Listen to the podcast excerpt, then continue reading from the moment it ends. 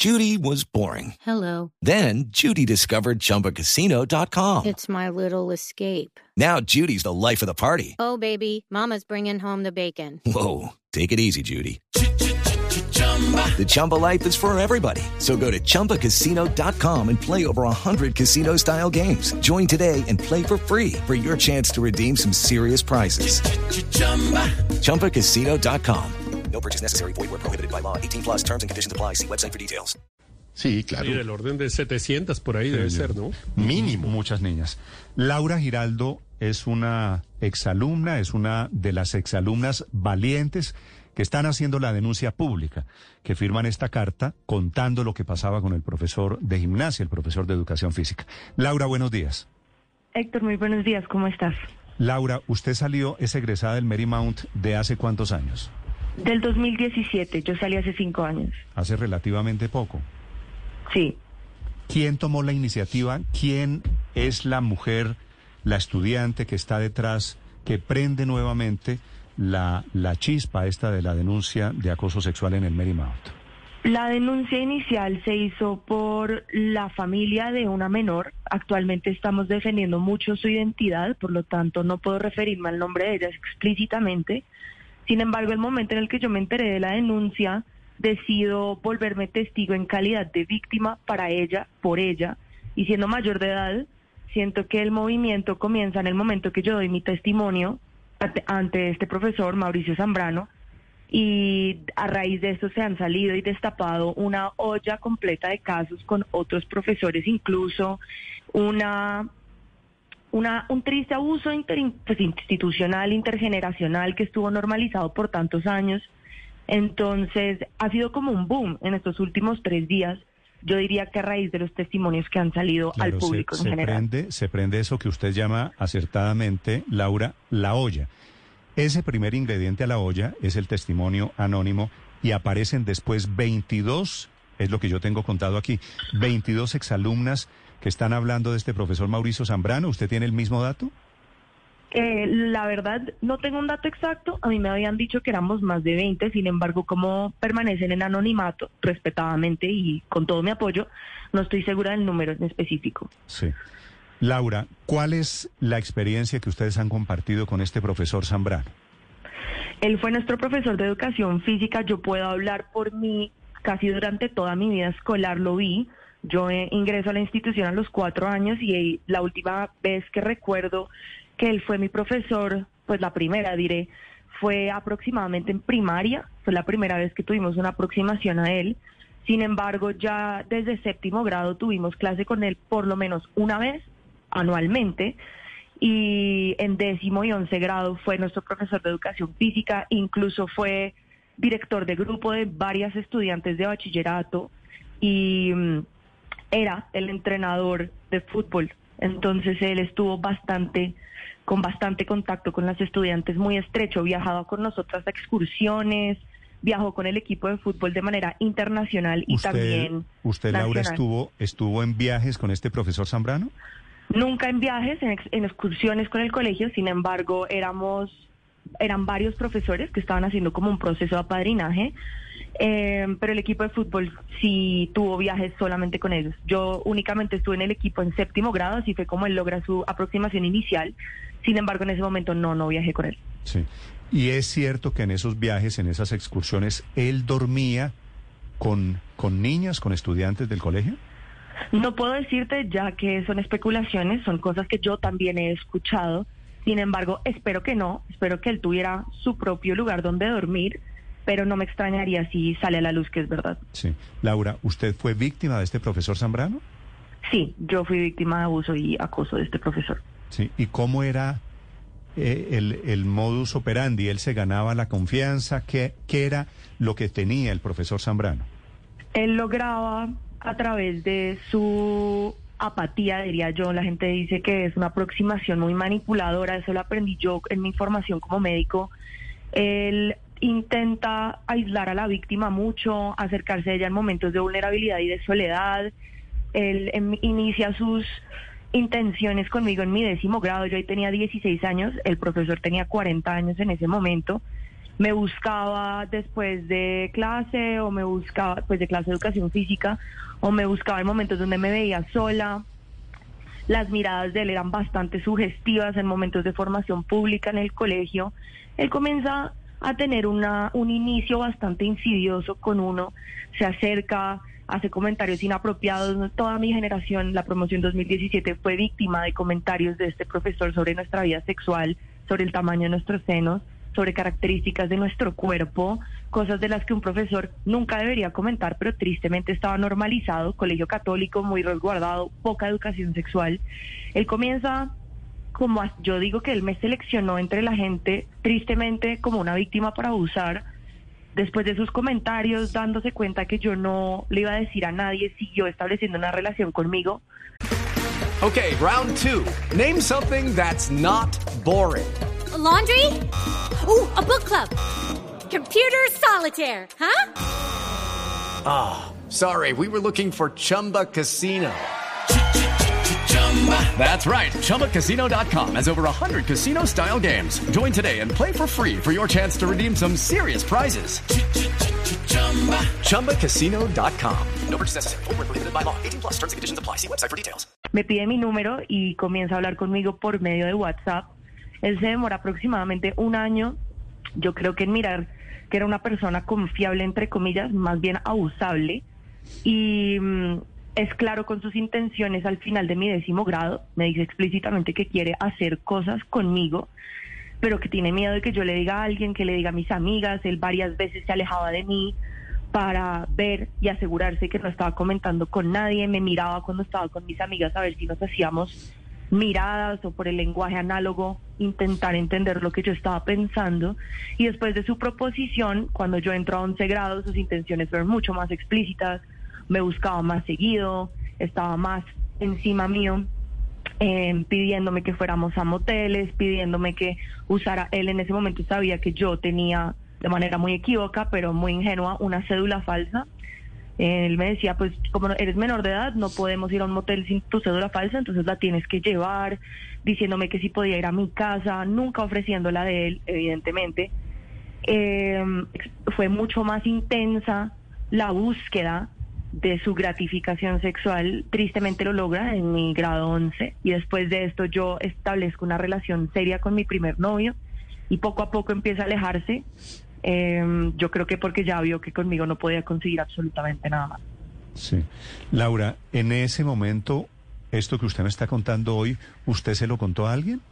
No, yo le conté a pues de adultos responsables, a mis amigas de la promoción, a mis mejores amigas, todas fuimos víctimas del abuso de este profesor y evidentemente por una falla institucional nosotros normalizamos el hecho como Mauricio es Mauricio, él es así, típico, tú sabes que él es así con todas, de todas las generaciones escoge una, eh, te tocó a ti, jajaja, ja, ja, qué chiste, ya vas a tener una historia para contar, un montón de cosas que normalizaron el hecho como nosotras como generación, tristemente, por la falta de apoyo institucional y de formación en vida sexual.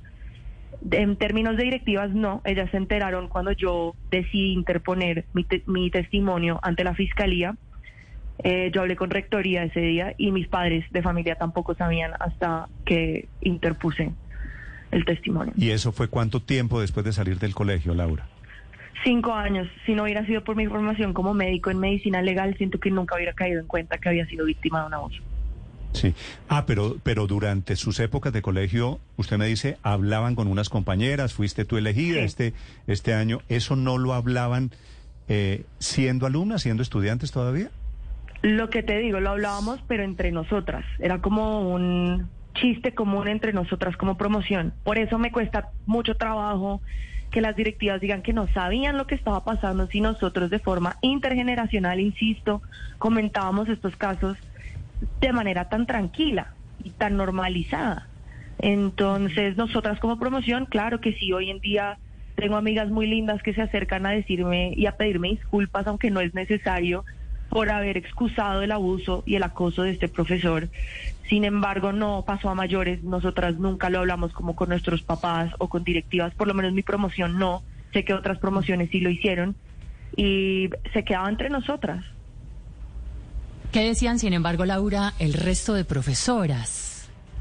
Tengo entendido Se que hay tenían que haber profesores dado cuenta. interpusieron, exacto, tengo entendido que hay profesores que interpusieron denuncias ante el colegio y las directivas eh, directamente sobre este profesor y me imagino que otros porque tristemente en estos días han salido varios testimonios de compañeras mías que permanecerán en el anonimato y las acompaño en proteger su identidad. Y eh, tengo entendido que varios profesores ya se han enunciado explicando que ellos estaban completamente en contra de lo que estaba pasando en el colegio. Sin embargo, muchos fueron olvidados, es la mejor manera de decirlo, o por lo menos ignorados.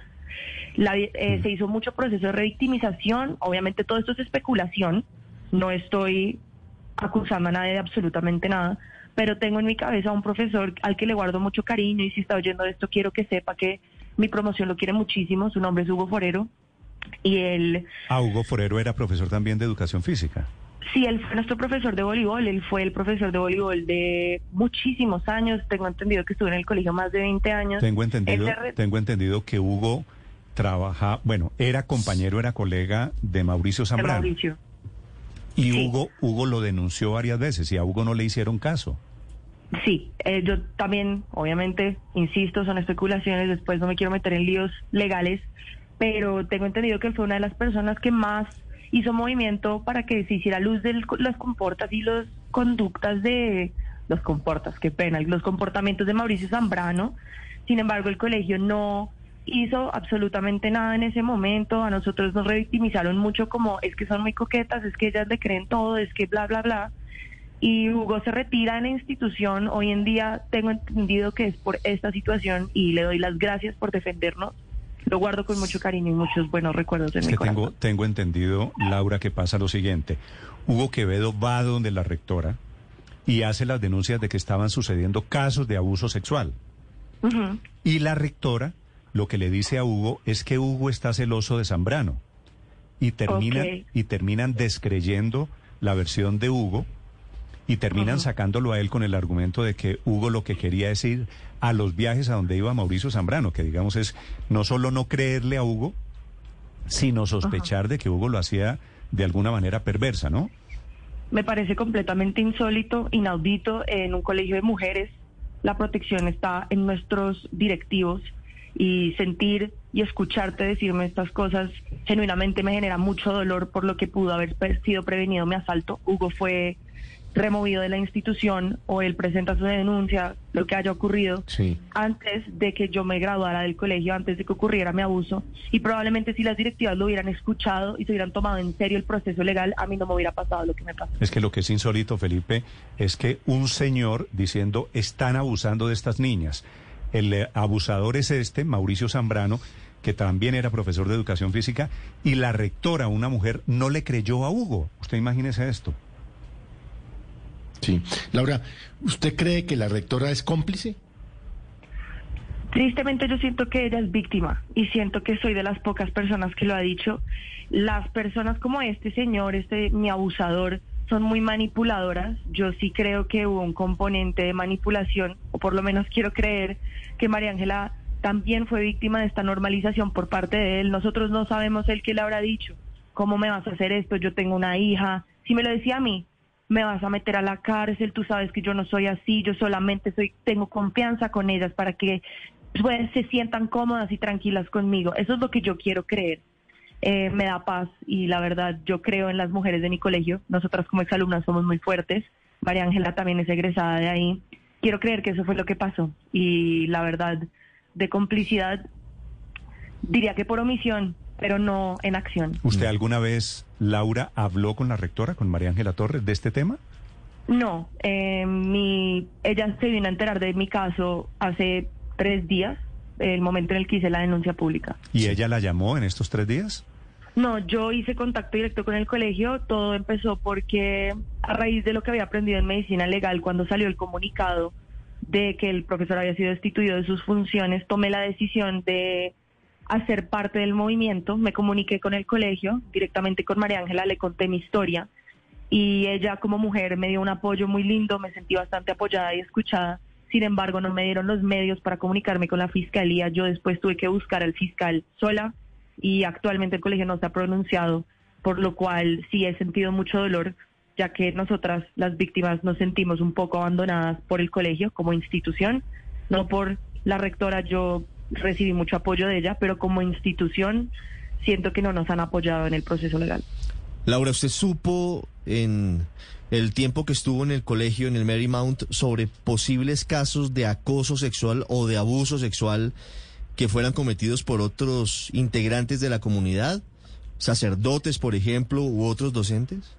Durante mi estadía en el colegio no, pero después de que sale mi testimonio me he enterado de sacerdotes que tuvieron algunas aproximaciones de abuso y pedofilia, incluso con niñas eh, que yo conozco del colegio y que también desconozco, pero conozco su nombre.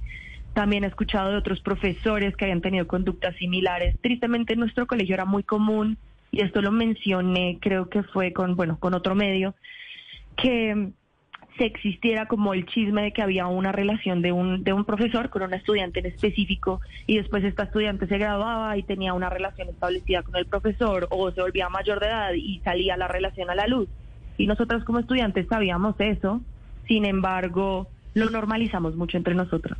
Mm, Laura, ese sacerdote del que se está hablando, eh, en una de las denuncias que ya está en la fiscalía, lo referencian como el padre Daniel. ¿Usted lo conoció? ¿Tiene alguna información sobre este sacerdote? Sí, lo más triste de todo es que yo tuve una proximidad con él en varias ocasiones. Él, yo recuerdo que los viernes nos ponía películas en el segundo piso de la capilla y pensar que eh, exalumnas perdón, este tema me da un poco duro hablarlo en vivo, eh, exalumnas que fueron víctimas de alguien que es uno de los pilares fundamentales del Marymount. El Marymount se reconoce como una institución que promueve la fe, la honestidad y el servicio y yo creo que por lo menos en dos o si no en las tres pilares de la institución hay una falla. ¿Cómo es posible que sea una institución católica y que haya un padre que tuvo tanta proximidad? Yo lo recuerdo, la gente lo recordaba como alguien muy carismático, evidentemente los depredadores, la gran mayoría lo son, y al colegio que se supone que nos debe proteger incluso en misa para que nosotros podamos tener una relación religiosa con Dios o lo que sea que quiera creer la gente. Claro. Ni siquiera ahí tengamos eso. Laura, ¿qué pasaba en ese segundo piso? Usted dice, nos ponía películas. ¿Qué ocurría allí con ese sacerdote, el padre Daniel? Yo no soy eh, testigo de absolutamente nada. Yo únicamente he visto las, los testimonios de víctimas de él en estos días. Al parecer él tenía tocamientos inapropiados con niñas menores, incluso infantes. Em, lo hacía en su regazo. Obviamente no quiero dar denuncia o establecer algo como un hecho, pero yo le creo a las víctimas que han salido, les creo completamente y a través de mi voz digo su historia. Sí, Laura, usted me ha dicho varias veces a lo largo de esta entrevista que ustedes normalizaron esto, ¿cierto? Que es la palabra que usted ha utilizado. ¿Eso qué significa? Que cuando usted me dice como exalumna del Marymount eh, que lo normalizaron, ¿qué era lo que hacían o lo que no hicieron que debería haber sucedido? Pues nosotras yo creo que la gran mayoría de la promoción, yo hablo por mi promoción, recibimos comentarios inapropiados de Mauricio Zambrano, puedo hablar específicamente de este profesor, del resto no. Y lo normalizábamos como él es así, esto es normal, jaja Mauricio, qué chistoso tu comentario, cosas así, como si fuera un amigo. Y esa es la parte que es turbia y triste de esto, que nosotras como promoción nunca fuimos guiadas en el proceso de entender lo que es un abuso. Laura, una de las herramientas que se tiene es la educación sexual. ¿Cómo era? ¿Cómo era la educación sexual en el colegio? ¿Cómo era ese ambiente para hablar de esa dimensión tan fundamental en el proceso de desarrollo de un niño, de una niña? No, la educación sexual en el colegio era nula. A nosotros nos hablaban de la A de abstinencia, nunca en la vida nos enseñaron de métodos de barrera o de protección, de relaciones sanas y saludables. Como había tanto estigma alrededor de la, del sexo por la religión, la educación sexual fue casi nula Evidentemente yo, una mujer de 22 años, me entero de que fui víctima de abuso cinco años después y por mi formación como médico, ni siquiera por lo que viví en la institución. Pudo haber pasado mucho tiempo en el que si no hubiera sido médica, nunca me hubiera enterado que había sido víctima de abuso, sino me hubiera toda la vida llevado conmigo que yo tuve ahí algo con un profesor que estuvo medio rarito, que el tipo era un cucho, pero nada más. Y eso es insólito. Un colegio femenino completamente debería tener una formación sexual. Claro, no Laura- debe ser un tabú. Laura, y en, la, y en la familia, es decir, el, el trabajo de los padres también sobre este tema. Pues mis padres, la verdad, siempre fueron muy abiertos conmigo. Yo les agradezco eso. Yo creo que una de las razones por las cuales soy como soy, que soy tan abierta y puedo hablar de las cosas sin pudor, es por mi formación también en mi familia. Mm. Pero también he visto que los padres pasaba mucho que cuando iban a hacer un tema de sexualidad o de uso de drogas o de algo, algo por el estilo, los padres, como era un colegio católico, siempre empezaban, no, no, no, ¿cómo le van a hablar de eso a las niñas? ¿Cómo les van a meter ideas en la cabeza? Cuando es completamente necesario. Por supuesto, Laura, pero a propósito de normalización, decía usted que les decían que eran muy coquetas, que las niñas eran las coquetas. ¿Quién exactamente les decía eso? Eh, ese comentario a mí nunca me lo dijeron en persona. Yo la verdad no estoy segura quién lo dijo. Lo que te repito, en estas cosas hay muchas especulaciones. Esto es especulación. Se supone que eh, desde la directora empezaron a hacer esos comentarios, incluso otros profesores que empezaron a victimizar a nosotros los estudiantes. Sin embargo, no lo conozco por hecho. Sí. ¿Usted recuerda, había una clase en su época, cuando usted era estudiante del Marymount, la- eh, Laura, había una clase de educación sexual? No, nunca hubo. Es que le, le- le pregunto, le preguntaba aquí el padre Linero por eso, porque he visto algunos testimonios, entre ellas de quien va a ser magistrada desde esta semana en la Corte Constitucional, la doctora Natalia Ángel, hablando de ese tema, yo no sé si usted lo vio, hablando de las clases de educación sexual dadas por curas además. Sí, es que es insólito. Pues la verdad, yo en mi formación no recuerdo educación sexual dada por curas, sino en religión a veces nos hablaban que el sexo es para el matrimonio y las relaciones tienen que estar siempre llevadas por Dios y ese tipo de cosas. Pero así que yo te diga, me hicieron un taller de educación sexual donde me enseñaron cómo protegerme, qué hacer en caso de abuso, con quién hablar, cómo denunciar. Jamás tuve una clase de eso. Sí. Laura, le quiero hacer una pregunta final. Cuéntame. Eh, eh, debo reconocer primero que usted me parece una mujer supremamente valiente e inteligente. Usted ha escogido las palabras con gran cuidado. Me parece que usted es elocuente, me parece que es un modelo y que en el fondo lo que está comenzando en Colombia, escuchándola a usted, este es el Me Too colombiano. Sí. Eh, pero quiero preguntarle sobre lo usted en algún momento de su vida y seguramente dentro de pocos años usted va a tener hijos, va a tener hijas. ¿Qué le diría usted a sus hijas que deben hacer diferente a lo que ustedes hicieron estando en el Marymount? Yo a mi hija le diría que ante todo, cuando ella es menor de edad, no es no y sí es no. Nadie tiene derecho a su cuerpo y alguien que se le acerque a hacerle comentarios de lo bonita que se ve, así sea por más pequeño que sea, eso es un acoso sexual. Que debe comunicarse conmigo, que yo como médica la entiendo y como sobreviviente entiendo su historia, o bueno, con mi hijo también, eso también le puede pasar a un hombre, y que debemos juntas como familia buscar las medidas para que esa persona pague el precio de la ley. Laura, es un gusto saludarla, es un gusto saber de su valor, del coraje que tienen mujeres como usted para contar estas historias en público. Así que le agradezco mucho estos minutos, Laura. No, muchísimas gracias a ustedes por escuchar mi historia y darle cobertura a este caso. With the Lucky Land slots, you can get lucky just about anywhere. This is your captain speaking. Uh, we've got clear runway and the weather's fine, but we're just going to circle up here a while and uh, get lucky. No, no, nothing like that. It's just these cash prizes add up quick. So I suggest you sit back, keep your tray table upright, and start getting lucky. Play for free at LuckyLandSlots.com. Are you feeling lucky? No purchase necessary. Void where prohibited by law. 18 plus terms and conditions apply. See website for details.